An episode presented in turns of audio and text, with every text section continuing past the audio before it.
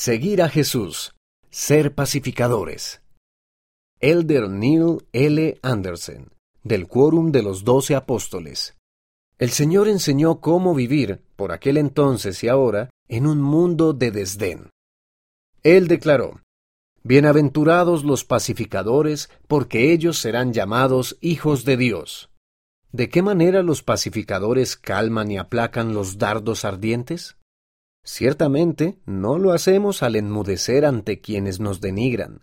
Por el contrario, nos mantenemos confiados en nuestra fe y compartimos nuestras creencias con convicción, pero siempre sin ira ni malicia. ¿Qué nos da la fortaleza interior para aplacar, calmar y apagar los dardos encendidos dirigidos a las verdades que amamos? La fortaleza proviene de nuestra fe en Jesucristo y de nuestra fe en sus palabras. Aunque nuestro humilde deseo es que las enseñanzas del Salvador sean respetadas por todos, las palabras del Señor declaradas mediante sus profetas a menudo son contrarias a las ideas y tendencias del mundo. Eso siempre ha sido así. Genuinamente amamos a nuestro prójimo y nos preocupamos por cada uno de ellos, ya sea que crean o no lo que nosotros creemos. Hay ocasiones en que ser pacificadores significa resistir el impulso de responder y en vez de ello permanecer callados con dignidad.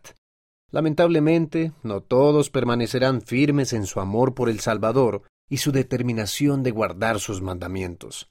Nosotros también podemos apartarnos de la contención y bendecir la vida de los demás sin aislarnos en un rincón.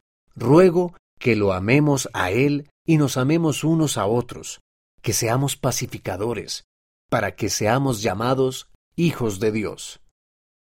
Mira el discurso completo en conference.churchofjesuschrist.org. Los pacificadores son persuasivos a la manera del Salvador. Elder Neil L. Anderson